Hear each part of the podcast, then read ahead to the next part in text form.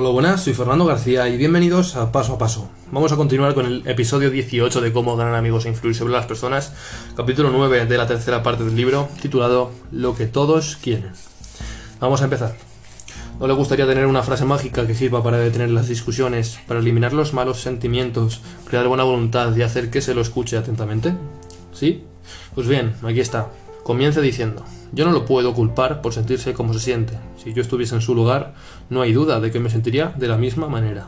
Una frase como esa suavizará a la persona más pendeciera del mundo.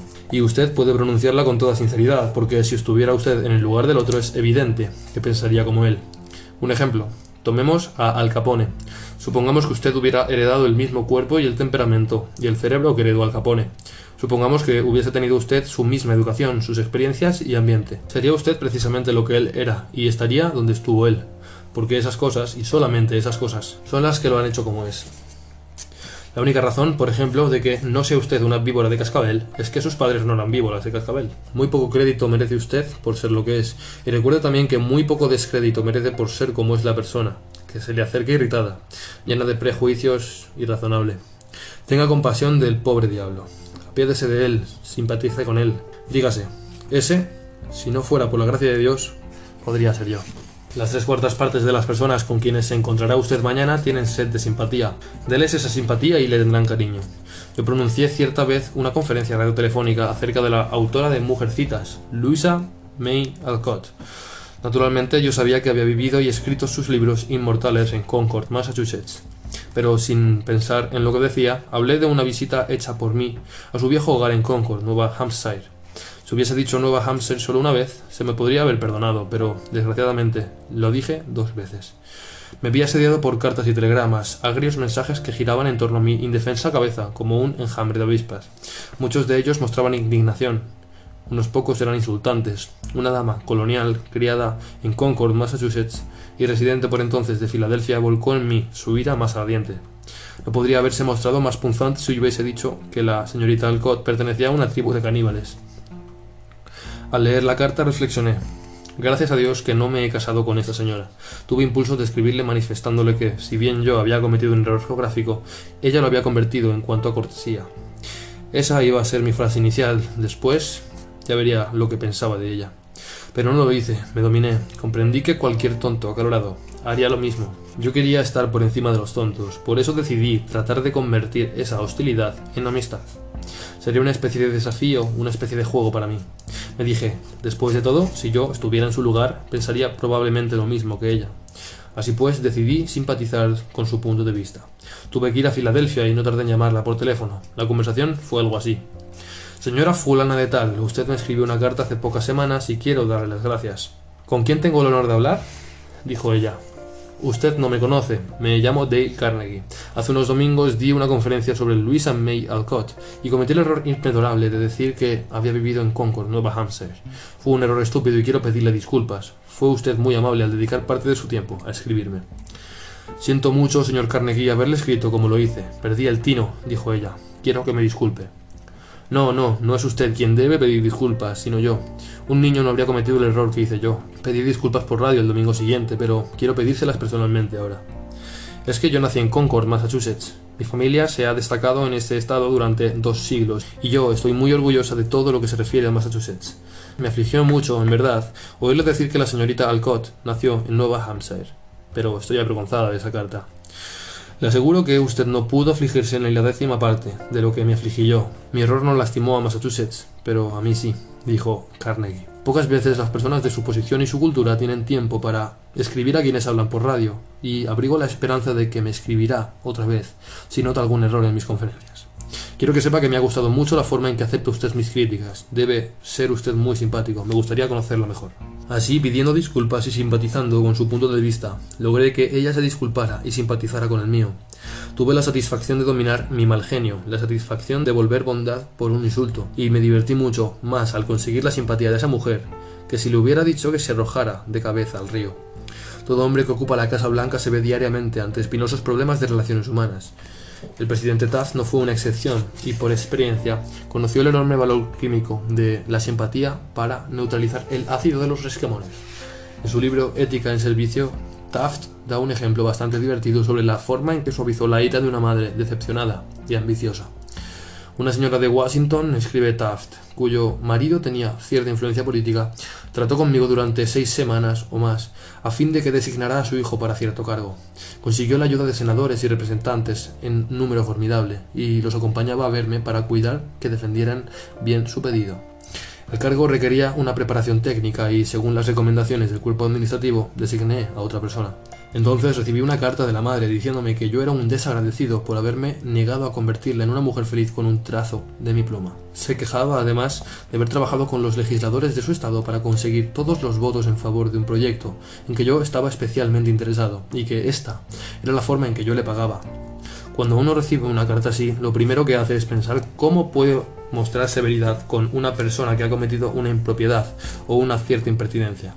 Entonces escribe uno la respuesta, pero si es prudente, guarda la carta en un cajón y cierra el cajón con llave. La saca uno a los dos días.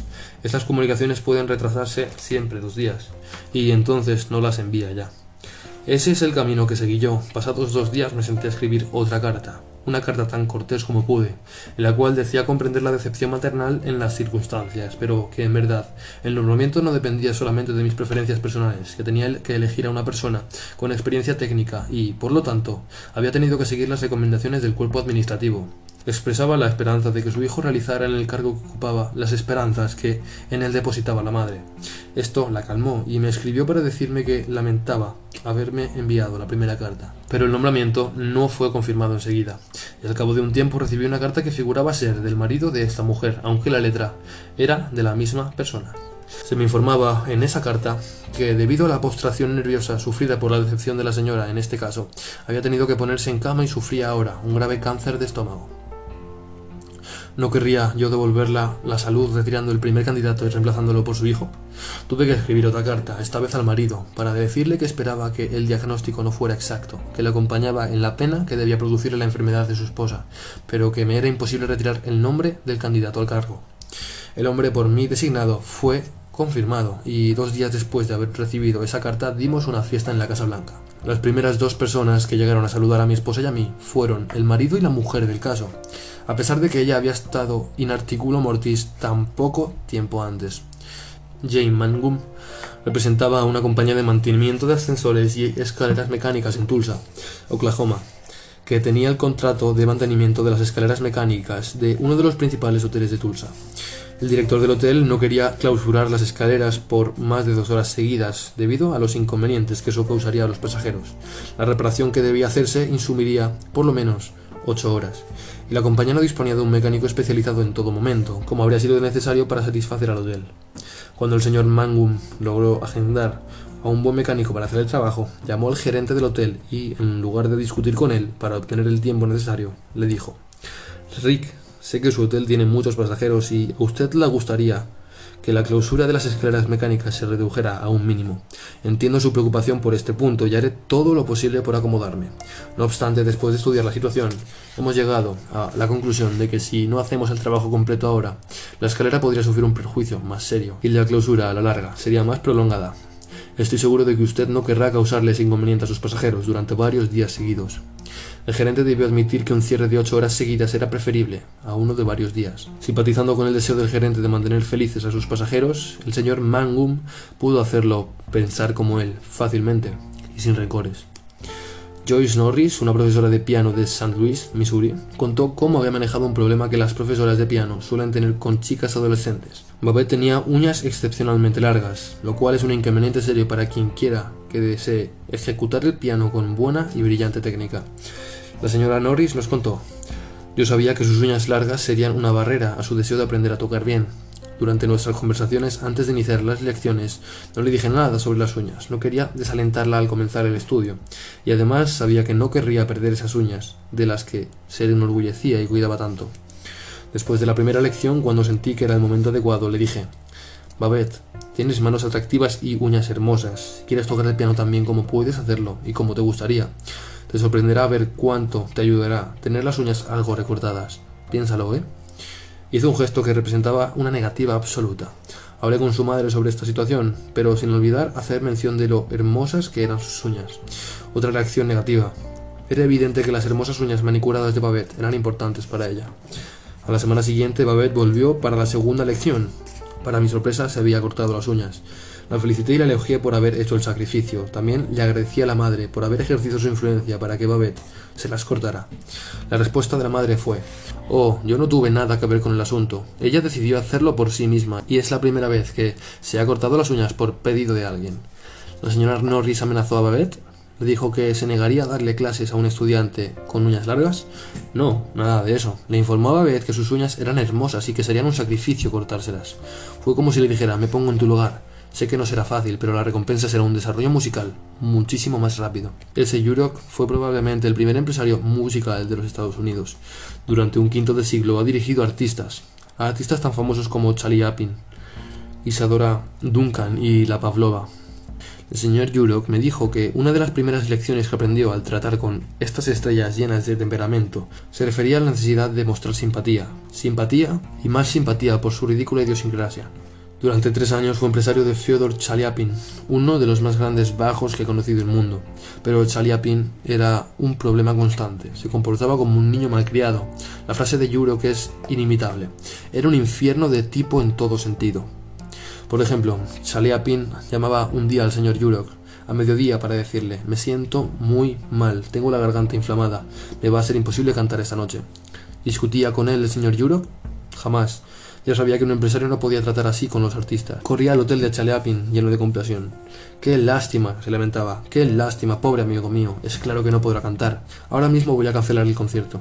No le costará más que una gran cantidad de dinero, pero eso no es nada comparado con su reputación. Entonces suspiraba Chaliapin y decía, Quizás sea mejor que vuelva usted más tarde. Venga a verme a las 5 y ya veremos a ver cómo me encuentro entonces. A las 5 volví a Yurok al hotel, siempre lleno de simpatía y compasión. Insistí en que debía cancelarse el concierto y otra vez suspiraba Chaliapin y decía, bueno, quizás sea mejor que vuelva más tarde. Quizá esté mejor entonces. A las 7.30, el gran bajo aceptaba cantar, pero con la condición de que Yurok apareciera primero en el escenario de la ópera metropolitana para anunciar que Chaliapin sufría un resfriado y no estaba esa noche en plena posesión de su voz. El señor Yurok debía mentir, pero dijo que así lo haría, porque sabía que esa era la única manera de conseguir que el gran bajo se presentara en público. El doctor Arthur I. Gates dice en su espléndido libro Psicología Educacional, la especie humana ansía universalmente la simpatía. El niño muestra a todos unas lastimaduras o aún llega a infligirse un tajo o un machucón para que se conduelan de él. Con el mismo fin los adultos muestran sus cicatrices, relatan sus accidentes, enfermedades, especialmente los detalles de sus operaciones quirúrgicas. La autocondolencia por los infortunios reales o imaginarios es, en cierto modo, una práctica casi universal. De manera que si usted quiere que los demás piensen como usted, ponga en práctica la regla número 9. Muestre simpatía por las ideas y deseos de la otra persona.